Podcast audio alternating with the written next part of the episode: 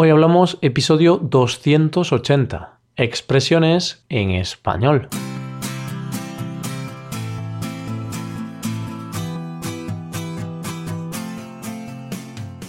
Bienvenido a Hoy Hablamos, el podcast para aprender español cada día. Ya lo sabes, publicamos nuestro podcast de lunes a viernes.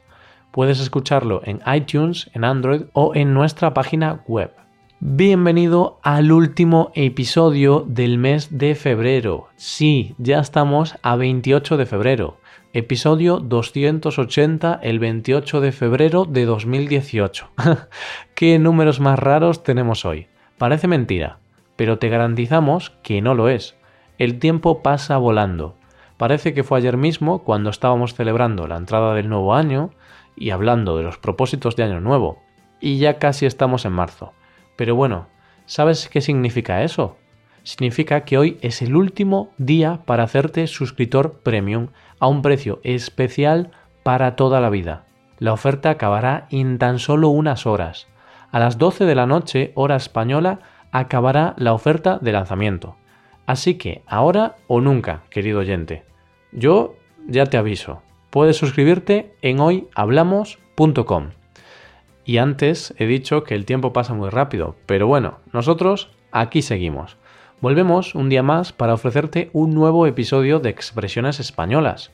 Expresiones con las cuales puedes aprender cómo hablamos realmente los españoles.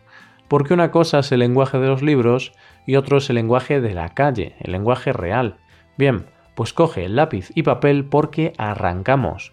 Hoy hablamos de expresiones con mucho arte.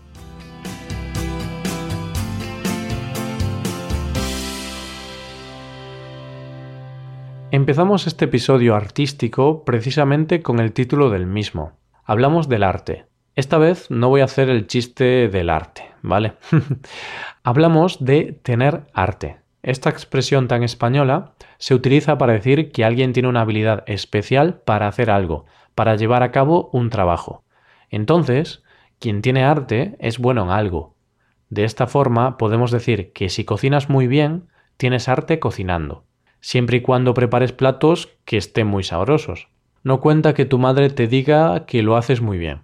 Todos sabemos que las madres siempre nos van a apoyar, siempre van a decir que la comida que hemos preparado está buenísima, aunque no sea verdad.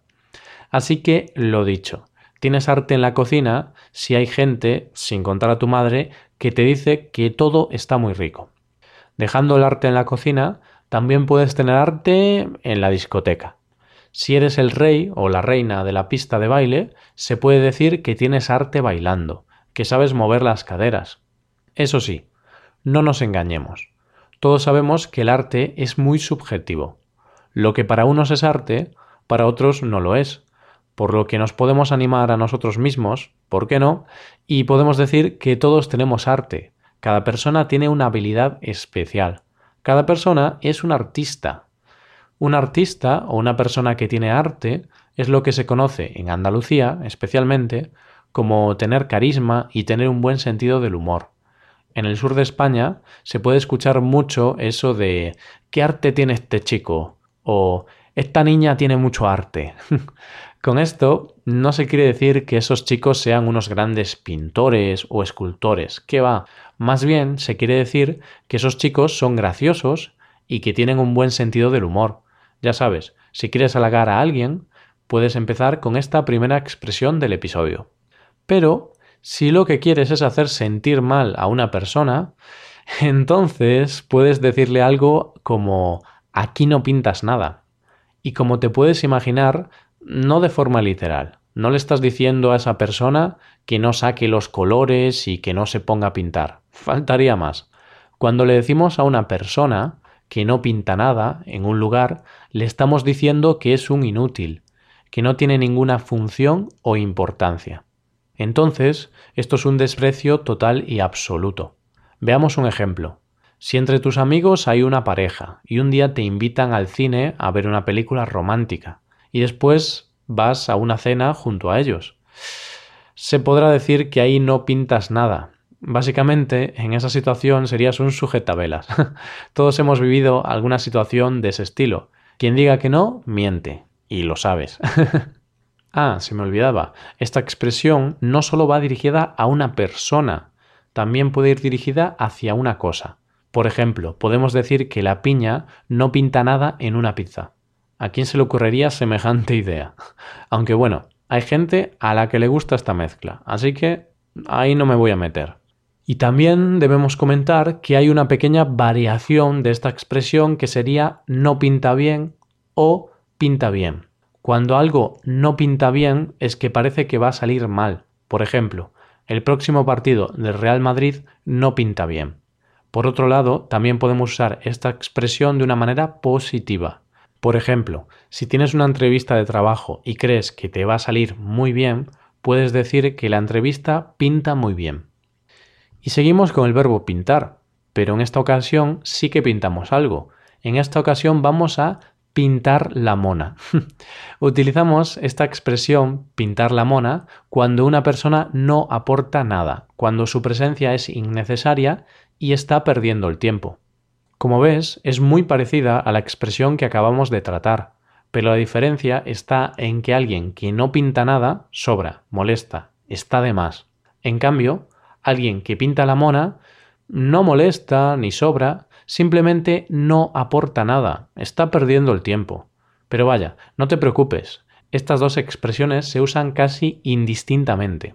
Entonces, una estudiante que está cursando unos estudios que no le gustan está pintando la mona. Y está pintando la mona porque está perdiendo el tiempo. Está ahí, pero en realidad debería estar estudiando otra cosa. Y ahora pasamos a la siguiente expresión del día, la ocasión la pintan calva. Y esta es una de las frases favoritas de los calvos, los que andan justos de pelo. que nadie se ofenda, ¿eh?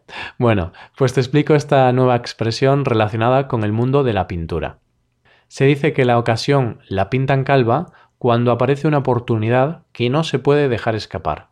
Es decir, en las situaciones en las que hay que tener decisión y diligencia para aprovechar las oportunidades que se presentan. Veamos un ejemplo para ponerla en contexto. Este es un ejemplo de un ladrón.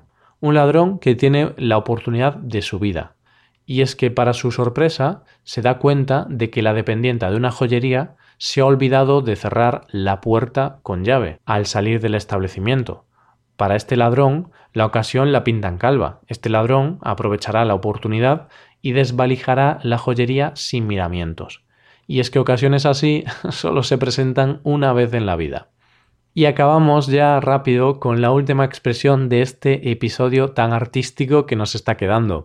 Hablamos de no querer ver a alguien ni en pintura. Esta expresión no requiere de muchas explicaciones, creo que está bastante clara.